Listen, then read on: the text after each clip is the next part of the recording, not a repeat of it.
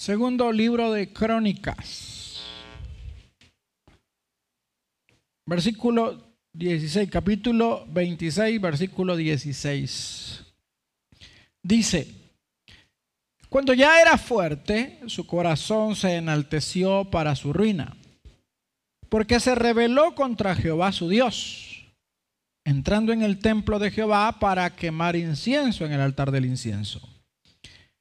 Y entró tras él el sacerdote Azarías, y con él ochenta sacerdotes de Jehová, varones valientes. Y se pusieron contra el rey Usías y le dijeron, no te corresponde a ti, oh Usías, el quemar incienso a Jehová, sino a los sacerdotes hijos de Aarón, que son consagrados para quemarlo. Sal del santuario porque has prevaricado y no te será para gloria delante de Jehová Dios.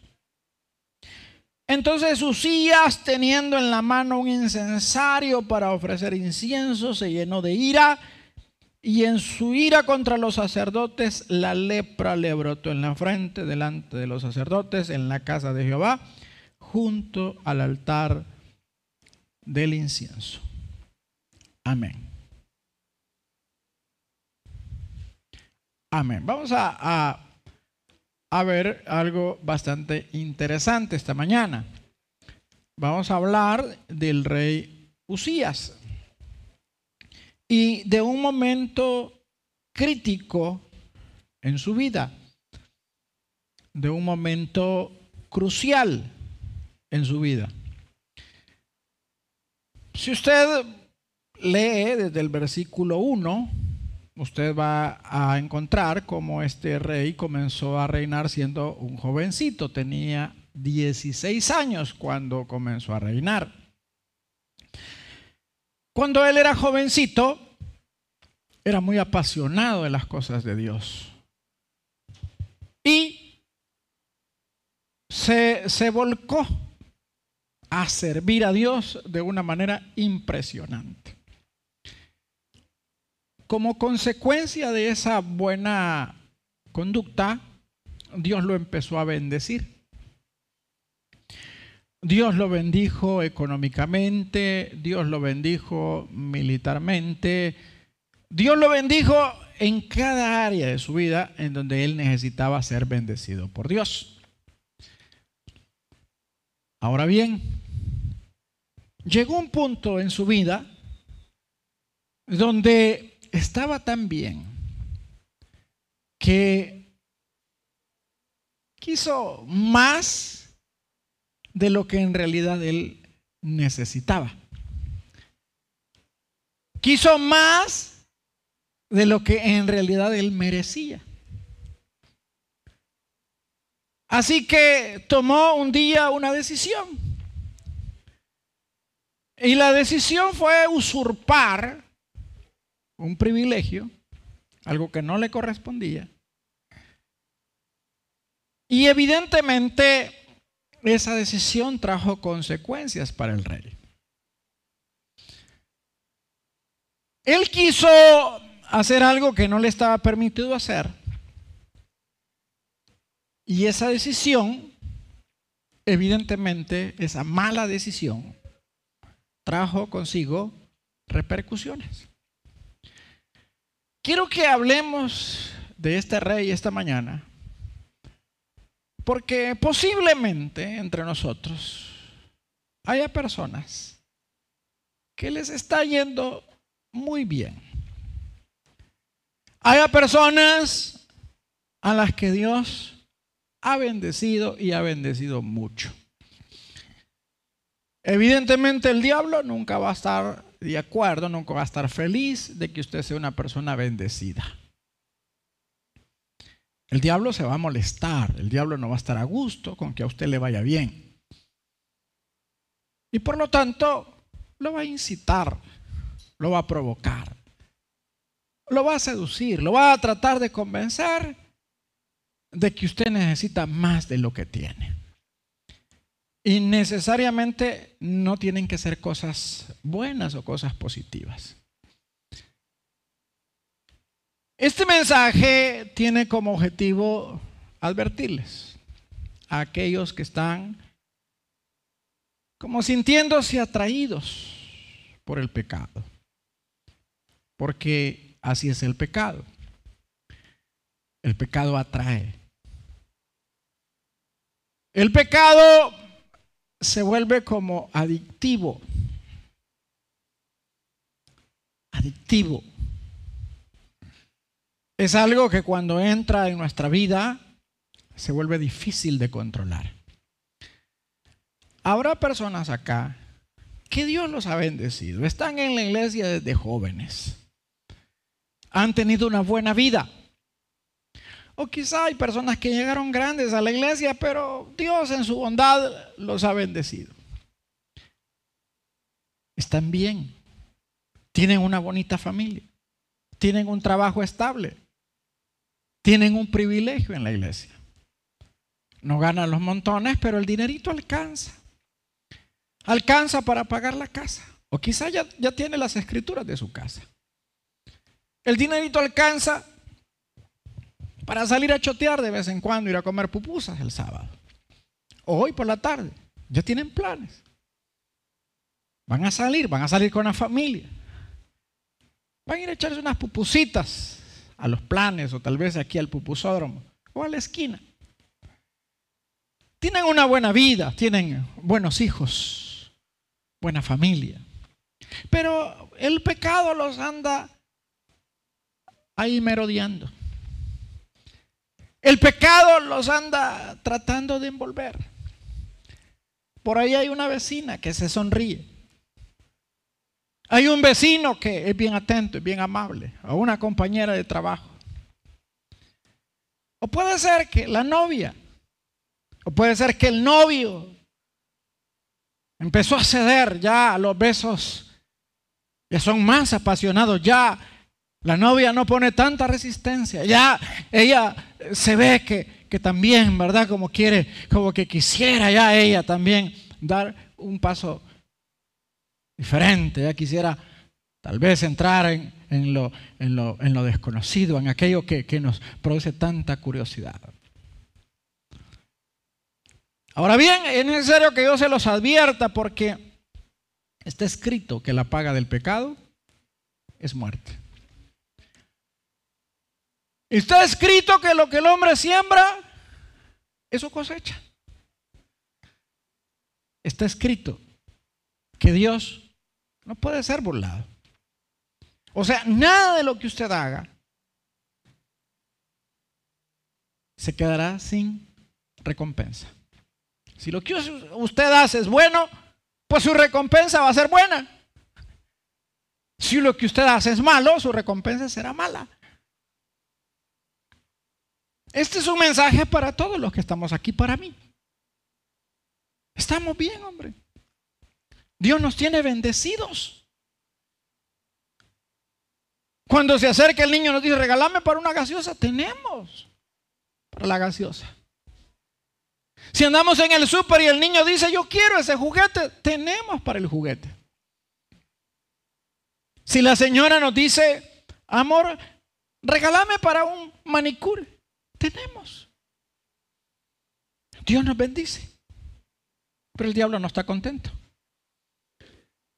Dios nos bendice, pero el diablo está molesto por eso. Porque usted tiene familia, porque tiene esposa, porque tiene eh, privilegio, porque usted se desenvuelve. Porque le está yendo bien, porque Dios lo, lo bendice, lo prospera. Así que le puso por ahí una trampita. Ahí está la trampita. El diablo es astuto. El diablo no nos obliga. El diablo lo que hace es poner trampitas. Él conoce nuestras debilidades. Él conoce nuestro talón de Aquiles, nuestro lado flaco. Hay personas a las que les gusta vivir de la apariencia. La buena vida, los viajes, los restaurantes caros, los hoteles. El diablo lo sabe. Va a ser por ahí que entrar. A otros les gusta la adulación, les gusta el halago. A otros les gusta que les aplaudan. El diablo sabe qué carnada es la que va a usar con usted. ¿Qué carnada va a usar conmigo? Y él lo hace, lo que hace es poner la carnada trampa. Son sus instintos, son los míos, son sus pasiones, son las mías, las que nos hacen sucumbir. Él pone la trampa. Pero es mi instinto el que me ala. Es mi naturaleza la que me atrae. Por eso Pablo recomienda, dice, haced pueden morir lo terrenal en vosotros, dice. O sea, nosotros tenemos dos naturalezas, una espiritual y otra terrenal. las naturalezas están ahí, coexisten en nosotros. Y se fortalecen según las alimentamos.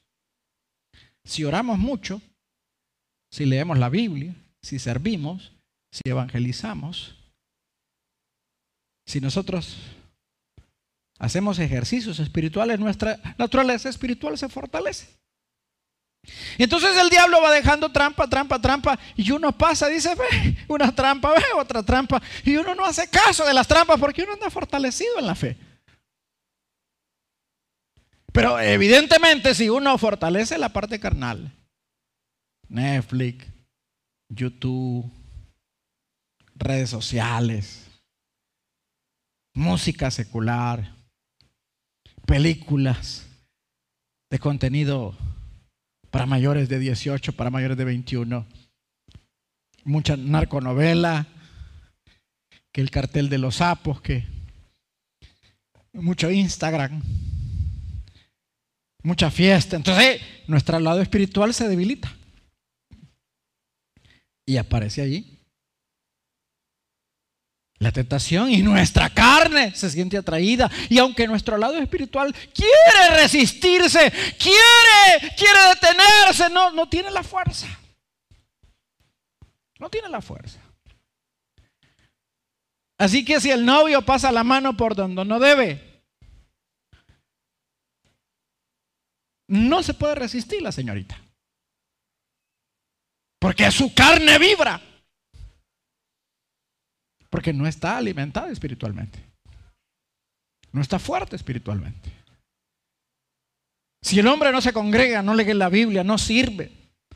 Y una compañera de trabajo le levanta la ceja, no tiene la fuerza para, para ese levantón de ceja. No tiene la capacidad, no tiene el aguante, no tiene la fuerza. Si un vecino es demasiado amable, si un compañero de trabajo es demasiado amable, si alguien, si un hombrecito es demasiado amable, cortés, galante, con buena labia, y, y si usted no ora, no tiene la fuerza. No tiene la fuerza. Y entonces sucumbimos, caemos, pecamos. A este hombre, el diablo evidentemente le puso una trampa. La Biblia dice en el versículo 16, más cuando era ya fuerte. Y esto nos habla, hermano, no de una fortaleza espiritual. No de una fortaleza que nos vuelve invulnerables. Era fuerte en otros temas. Pero lo cierto es que este hombre pateó la raya y hubo consecuencias. Él estaba bien, estaba bendecido. Él tenía salud, él era próspero. Él era respetado, él tenía un buen ejército. A este hombre le iba bien, Dios lo había bendecido. Pero de repente se le aparece el diablo con una trampa y él cae. Él comete pecado. Y como consecuencia de su pecado, hermano, viene la vergüenza como consecuencia de su pecado viene la desgracia. Porque el pecado siempre va a traer eso. En un, buen matrimonio, un adulterio, lo arruina todo. Lo arruina todo. La confianza, el amor, la, la transparencia, la confianza. Se destruye. Y cuesta recuperar esas cosas, hermano. Cuesta recuperar todo eso. Así que debemos de tener cuidado. Y tengamos cuidado en lo siguiente. Quiero, quiero eh, hablar bajo el tema, ¿verdad? Eh, el pecado del rey Usías. Y quiero hablar de aquellos elementos que contribuyeron a que este hombre cometiera ese pecado. Y vamos a ver el primer elemento, ¿verdad? Y, el primer elemento fue su arrogancia. Ojo con eso. Dice el versículo 16 más cuando ya era fuerte, su corazón se enalteció para su ruina, porque se rebeló contra Jehová su Dios, entrando en el templo de Jehová para quemar incienso en el altar del incienso. O sea, se llegó a creer tan grande que él pensó que se podía brincar todas las reglas a su antojo, las reglas habidas y por haber, y que nadie, ni nada, ni nadie le podía decir nada. Aquí yo hago lo que se me da la gana y punto. Eso fue lo que le pasó a Usías en primer lugar. estos detalles contribuyeron a que él cometiera pecado. El primero de ellos fue su arrogancia. Le empezó a ir bien y no supo lidiar con el éxito. Nosotros tenemos que aprender a lidiar también con el éxito. Hermano querido, sin duda Dios nos quiere bendecir. Sin lugar a dudas, el deseo de Dios es que a nosotros nos vaya bien.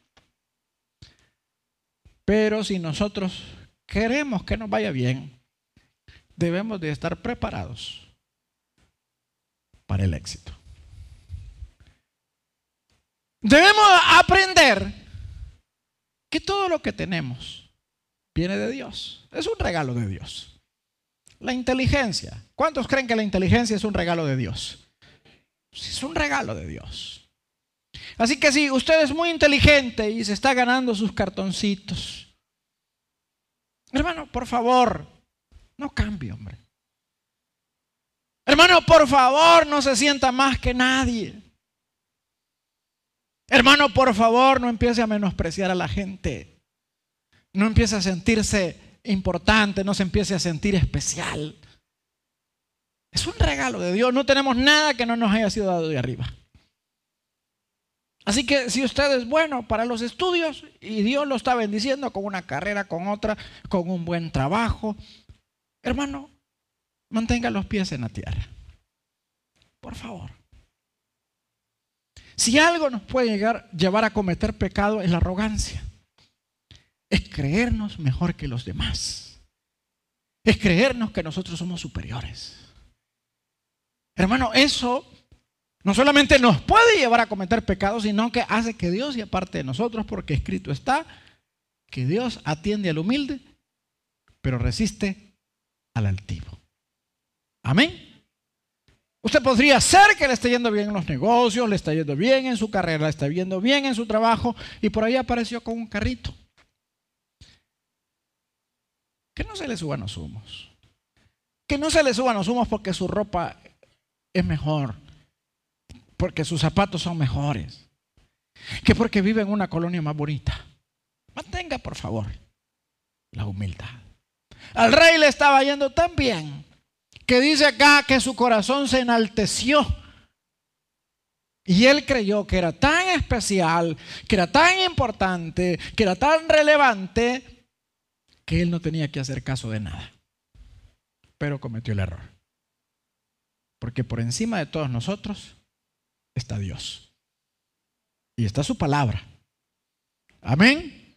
Está su palabra. Yo le voy a decir algo. Yo creo que yo soy un hombre que, al, que Dios bendice mucho. Dios, Dios a mí me bendice mucho, mucho.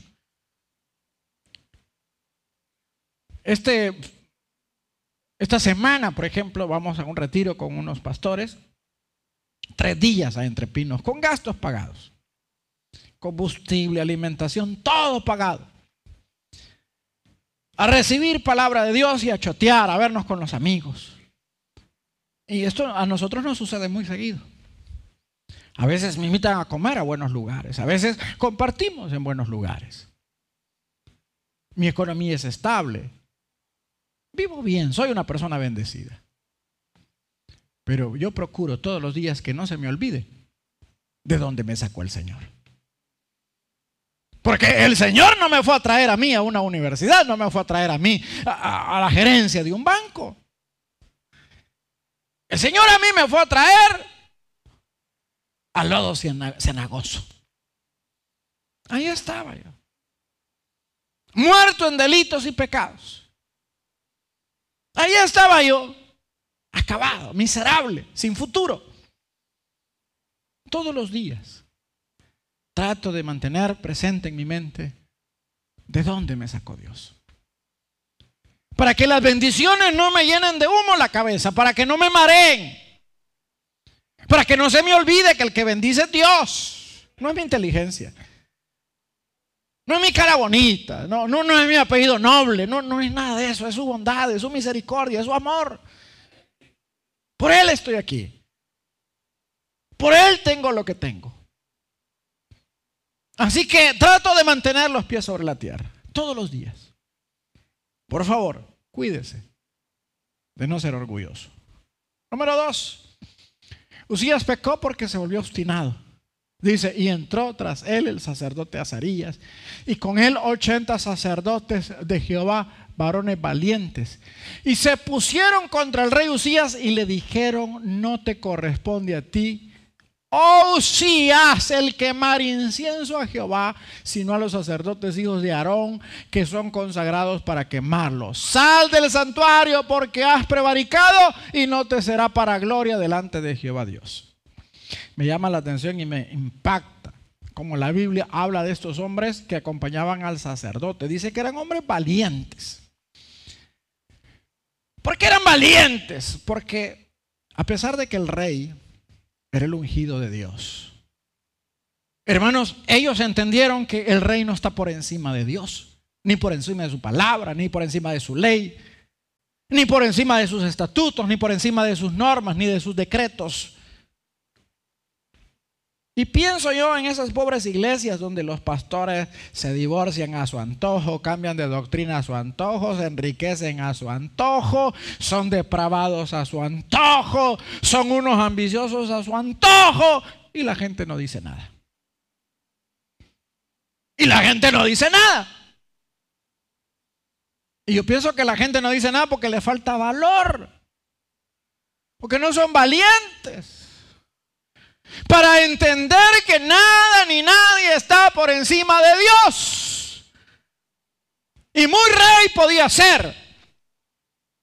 Muy rey podía ser, pero estos hombres valientes le dijeron, rey, no estás por encima de la palabra de Dios. No estás por encima de la ley de Dios. Eso no te corresponde. Pensaba yo en aquellos ministerios donde el hombre, el pastor, se lo llevan preso por, por acoso. ¿Y qué pasa ahí? ¿Y qué pasa ahí con la directiva? ¿Y qué pasa ahí con, con, con los diáconos? ¿Y qué pasa ahí con la gente que lo rodea? Que no tienen carácter. Que no son capaces de pararse bonito y de decirle, mire Señor, usted está haciendo mal, hombre.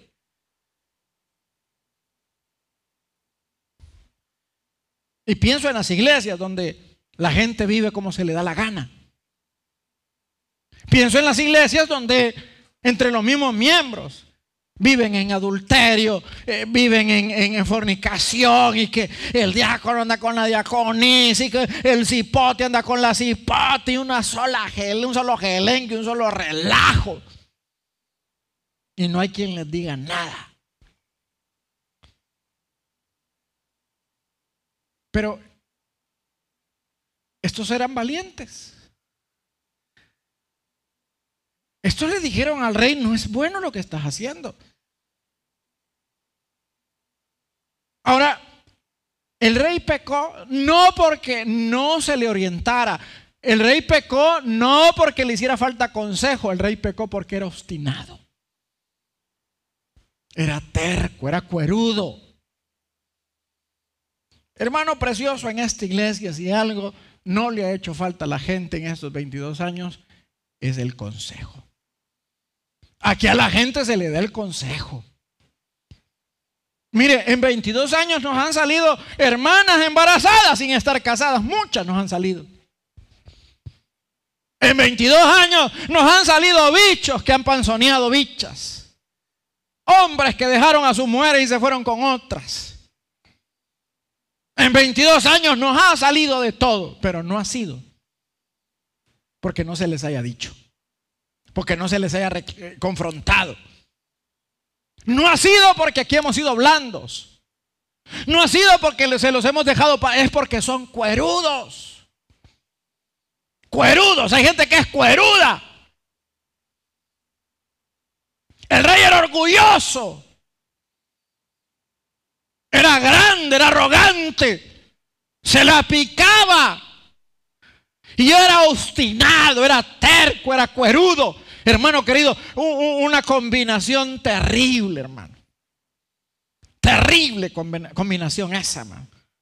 ¿Por qué pecó el rey? Porque era arrogante. ¿Por qué pecó, el rey? Porque era testarudo, porque era cuerudo. Porque no hacía caso, por más que se le dijo 80 hombres. Se pararon frente a él y le dijeron, rey, eso no es correcto. Acá no dice la Biblia el tono. Yo supongo que se lo debieron haber dicho con respeto. Porque el que uno sea valiente no significa que uno va a ser malcriado. Yo creo que se lo dijeron con respeto, se lo dijeron con amor, se lo han de haber dicho con cariño. No, rey, eso no te conviene hacerlo, hombre. Eso es algo que Dios ha ordenado para los sacerdotes, para los hijos de Aarón. Rey, no lo hagas.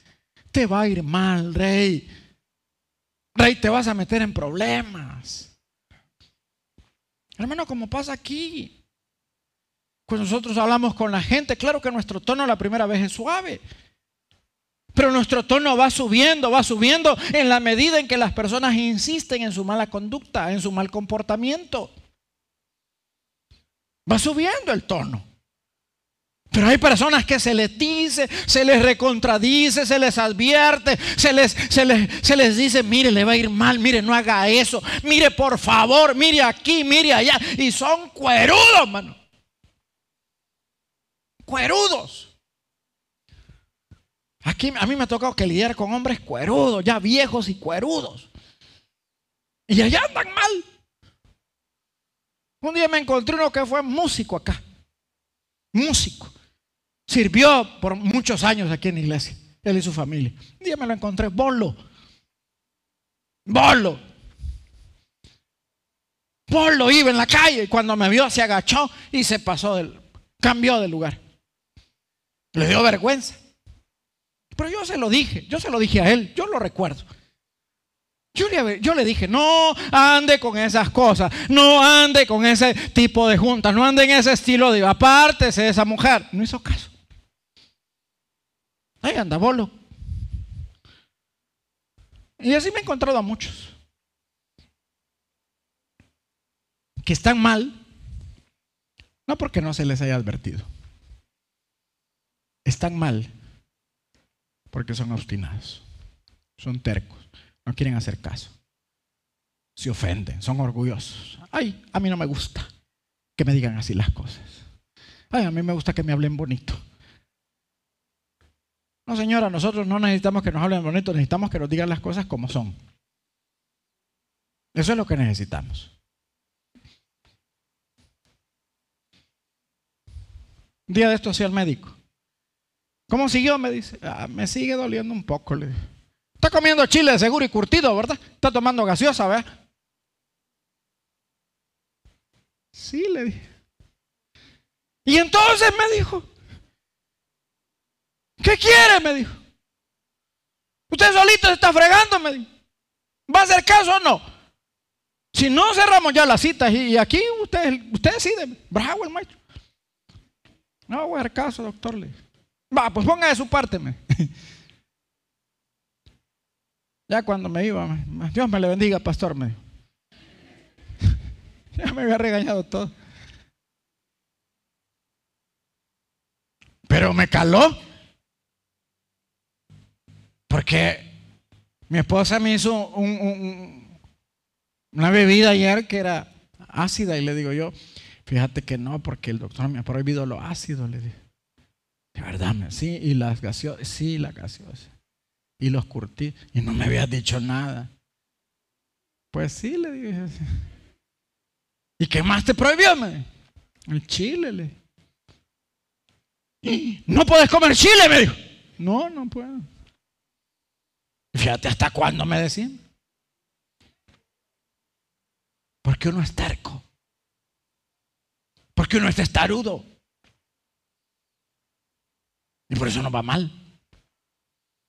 Número tres, tengo hambre ya. Usías pecó porque no controló su carácter. Entonces Usías teniendo en la mano un incensario para ofrecer incienso, se llenó de ira y en su ira contra los sacerdotes la lepra le botó en la frente delante de los sacerdotes en la casa de Jehová junto al altar del incienso.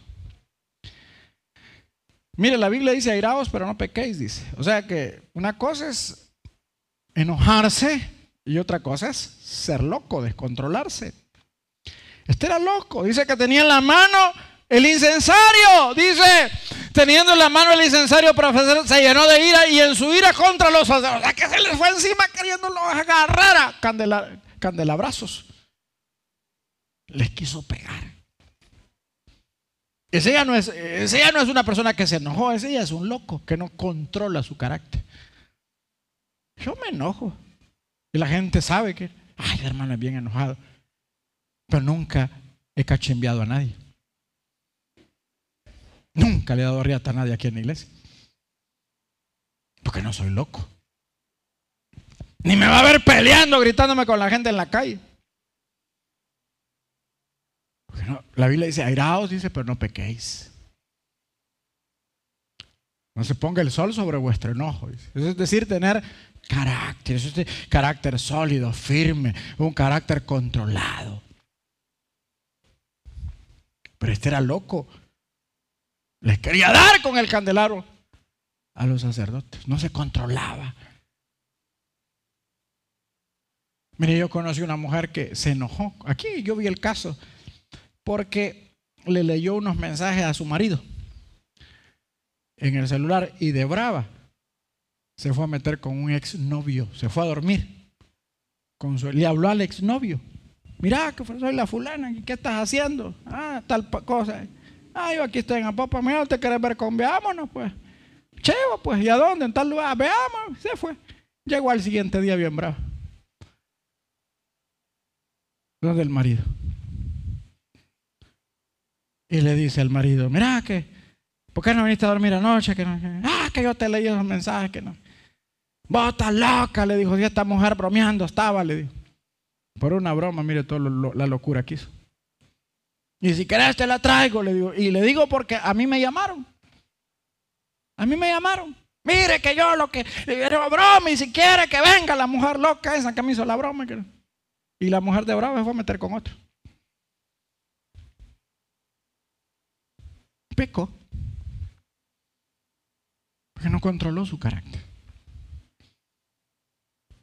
Porque uno tiene que tener cuidado. Recuerde que la comunión con Dios nos permite tener dominio propio.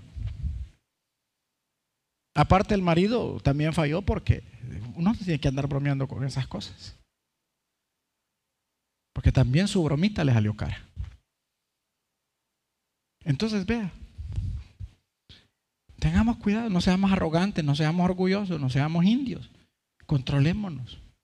No dejemos que nuestras emociones tomen decisiones por nosotros. ¿Cuántos matrimonios se han arruinado por una ira, por un enojo, por un ataque de cólera, por una gritería? Hermanos, este mensaje tiene que tiene como objetivo advertirle a usted que está bendecido, que el diablo le va a poner una trampita y si usted es arrogante, obstinado y no se controla, va a terminar mal. A darle a los sacerdotes iba cuando Dios se lo sonó. Dios se lo terminó sonando. ¡Pum! Dice que le brotó la lepra. Una enfermedad horrible, incurable, dolorosa. Una enfermedad que margina ya nadie se quería juntar con él, ya nadie quería nada con él. Todo porque no supo cuidar su bendición. Ojos, señoras, ojos, señores, ojos, hipotes. Aquí estamos bien en la iglesia, hombre. ¿Y qué nos falta? ¿Y qué nos falta para que andemos jugando con fuego? El diablo anda viendo a los hermanitos despistaditos, loquitos, loquitas, y les tira la carnadita. Y ahí van. Y lo que no saben es que lo que el diablo quiere es robarte la bendición. Ya no está contento de verte en carro no está contento de ver que caminas de la mano con tu esposa. No está contento con verte sonreír, con dormir en paz. Te quiere provocar insomnio, dolor, depresión. Por eso, queridos, cuidemos lo que Dios nos ha dado. Amén. Aprendamos del ejemplo del rey Usías. No nos vaya a pasar a nosotros lo mismo. Cierre sus ojos. Vamos ahora.